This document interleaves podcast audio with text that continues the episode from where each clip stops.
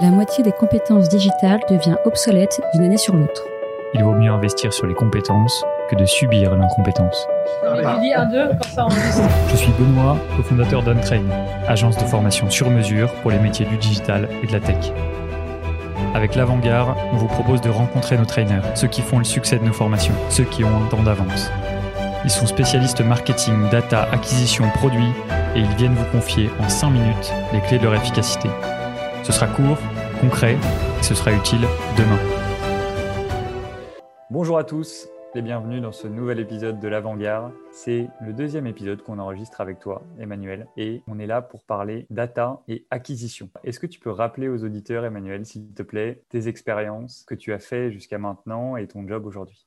Bonjour Benoît, bonjour à tous. Donc euh, Emmanuel, j'ai commencé ma carrière chez Deezer, donc ça a été une, aventure incroyable pour commencer à travailler. J'ai pas forcément traité de sujets d'acquisition chez Deezer, mais plutôt de, sujets de rétention. Donc je vais plutôt vous parler de caféine, le kiosque, où du coup j'ai pu euh, un peu creuser ce sujet. Et puis euh, dernièrement aussi chez Schoolmove, qui est du coup une EdTech, où on essaye de scaler sur sujet d'acquisition. Donc on veut aller acquérir le plus de clients possible avec un budget qui est limité. Donc on essaye d'être malin et surtout on essaye d'aller chercher les bons c'est-à-dire ceux qui vont rester avec nous le plus longtemps possible.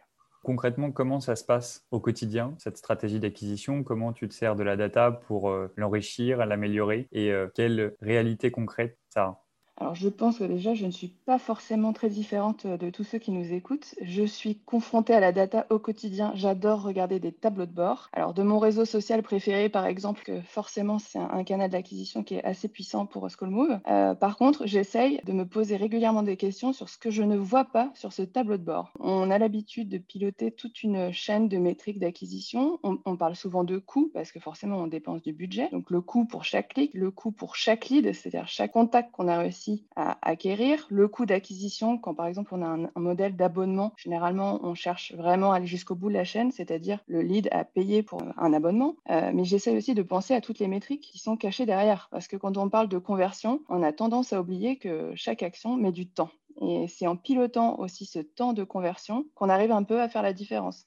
Donc l'idée, j'imagine, c'est d'analyser les KPI à froid par exemple à partir des outils d'acquisition que tu utilises, et d'ajouter euh, une couche d'intelligence supplémentaire pour euh, aller chercher d'autres indicateurs, peut-être moins numéraires, mais tout aussi importants pour comprendre l'efficacité de la stratégie.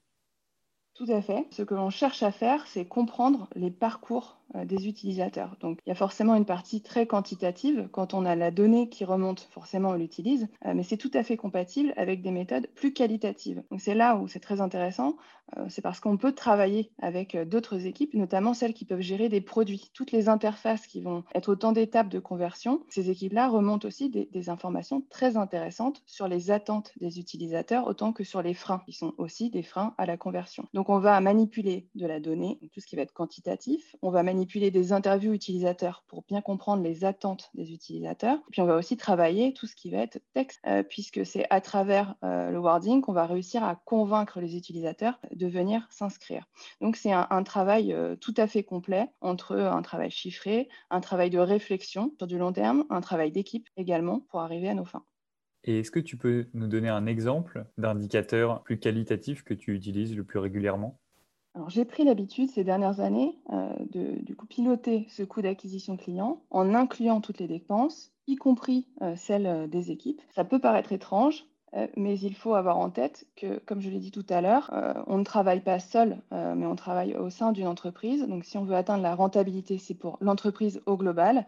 Donc, il paraît assez normal de, de devoir prendre en compte un maximum de coûts, y compris le coût des équipes, donc coût des dépenses budgétaires associées, euh, par exemple, aux dépenses euh, sur les réseaux sociaux, mais aussi le coût de fonctionnement de l'équipe acquisition. Quels sont les outils que tu utilises pour mesurer la donnée liée à l'acquisition? Est-ce que tu en as un par canal d'acquisition, un pour Facebook, un pour Google, ou est-ce que tu centralises cette donnée sur un outil commun? Alors, pour pouvoir démarrer rapidement, euh, l'outil euh, favori, c'est d'avoir un conteneur GTM qui va nous permettre de gérer les pixels qui sont envoyés en fait par les différentes plateformes. Euh, l'étape d'après, c'est d'arriver à réconcilier toutes ces informations. Parce que quand on manipule des, canaux d'acquisition, ce qu'on cherche à faire, c'est d'avoir la vue globale. Donc forcément, on va devoir consolider. Ce que j'ai pu voir dans, beaucoup d'équipes, c'est d'arriver à tout réconcilier dans un Google Analytics ou un Google Data Studio, par exemple, pour pouvoir avoir une vue globale de tous les canaux d'acquisition et pouvoir se permettre de couper une campagne, d'accélérer, euh, de tester un nouveau canal d'acquisition, etc. Ça ne se fait que si on arrive à avoir une, une vue consolidée. Est-ce que tu aurais des recommandations, des vidéos, des articles à lire pour approfondir la réflexion sur ce sujet?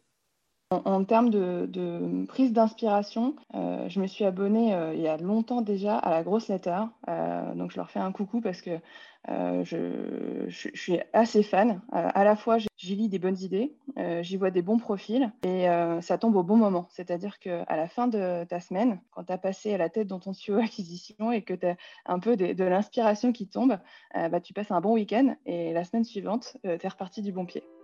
Merci Emmanuel pour cette prise de recul sur le sujet data et acquisition et pour ces bons conseils pratiques. On se retrouve, j'espère, très bientôt dans un nouvel épisode de l'Avant-Garde.